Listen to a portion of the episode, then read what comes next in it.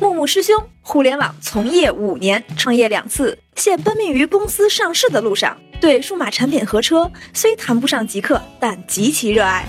做人性格直率，想说就说，想干就干。自上期木木师兄与听众朋友们分享了购买二手的那些事儿后，就陆续收到留言，希望能延伸一些更实用的内容。那么本期木木师兄就从消费者的角度为大家分享一下他的二手经。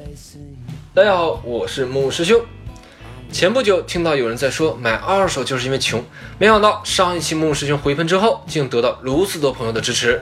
好几个朋友都说要买二手车，这给了木木师兄很大的鼓励。不过师兄暂时还不打算做卖车的生意。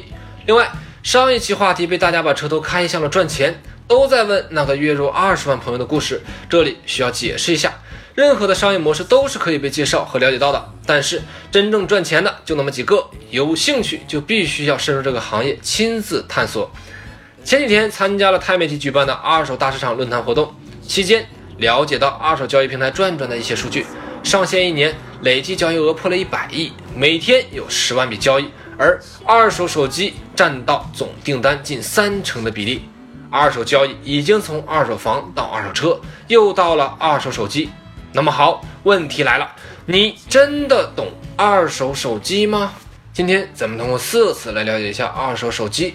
第一，市场，二手手机的市场到底有多大呢？通过那些官方的数据，不太能让人很好的理解。木木师兄有一个类比方法，新机市场是足够大的，大到一个人不止一台手机。然而新机只能被卖一次，而作为二手手机，它的生命周期会越来越长，可能平均要被交易一到两次。第二词。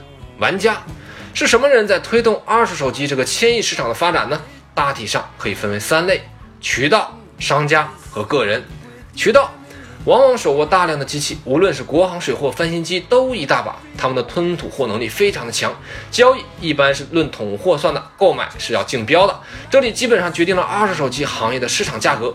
这一类人我们就简单了解一下，因为咱们一般是碰不到的。第二类是商家。对于那些卖问题机只为赚钱，也可以叫贩子这一类人，大多以二手手机倒卖为生。他们是我们经常接触的一类人，利益驱动下有好有坏。有一些小的细节可以辨认，比如手机一般会贴有各种标签，什么亮机、小花、大花；手机底部一般会贴有防拆标。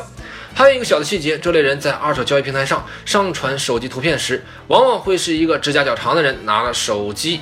因为他们需要拆机维修或者查看手机是否有金液等问题，而长手指甲加螺丝刀配合起来是最方便的组合。最后一类人呢是个人用户，啥特点呢？心里对价格其实特别的计较，但实际上对价格又不太敏感。为什么这么说嘞？因为咱们根本就不知道一台手机应该卖多少钱，或者是多少钱来买。其中有一小部分人称之为极客。相对来说，交易频次会高一些，享受对不同产品的体验乐趣，也对价格相对敏感一些。近年来，陆续出现了一些中间平台，直接服务于 C 端用户，如个人闲置交易平台转转和闲鱼，基本是自由交易，个人为主。还有个人手机回收平台，如回收宝和爱回收。最后一类是如转转优品和京东二手优品，属于售卖平台，售卖经过检测合格的手机，并提供质保服务。第三个词，欺诈。二手商品有着高性价比的标签，同时也有很多欺诈的坑。大体上可以分为两类：一是基于交易方式本身的，二是基于商品品质的。对于交易本身来说，如今有了担保交易已经好了很多，但是我们也经常会听到一些词：钓鱼网站、虚假发货、诈骗付款码等等。防止此类受骗，最佳的方式是选择正规二手交易平台，同时不要被线上的钓鱼行为引诱到线下店内交易。往往骗子会通过低价引诱用户到店，然后通过各种手段让你加价购买或强制绑定高额的合约机。对于商品品质来说，可以简单聊几种后封机。所谓后封机，指的是包装外的那层塑封膜拆开后重新塑封。一般后封机要比国行的机器便宜两百，如果不要发票，还可以再便宜个一两百。一般这类的机器多为港版，通过汇率价差将香港的手机拿到内地来卖。由于苹果当前的政策对香港和大陆的手机都可以在国内享受质保服务，所以使用起来是没有什么差别的。但是需要考虑两点：一，原装配件问题。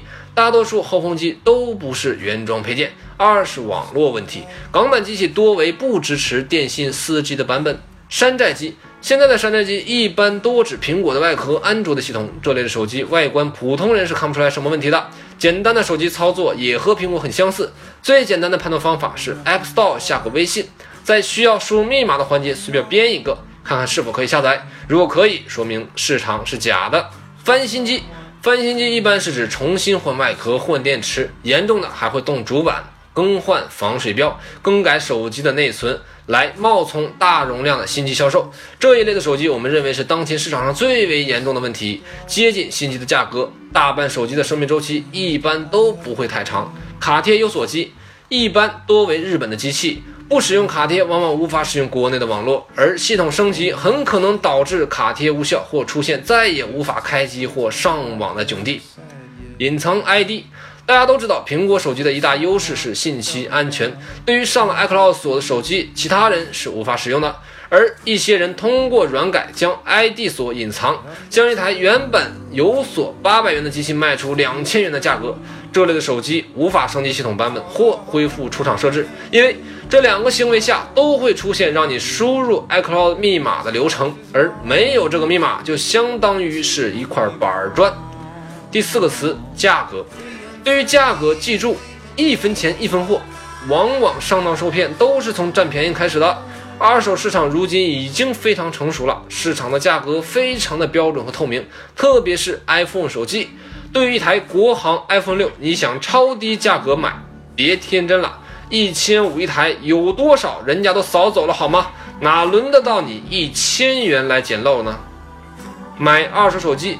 一定要选择靠谱的平台，想低价只有去个人闲置交易平台淘一淘。如果选择转转，最好选择验机服务，这样比较靠谱。如果想省心，那就选择一些 B to C 的平台，往往会有一些售后的保障。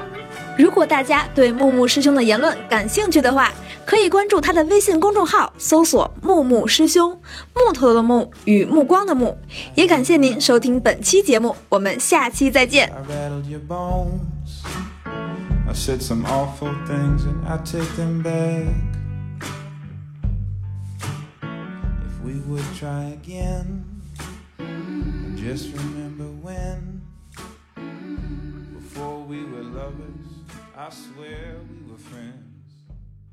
so someone could see me now.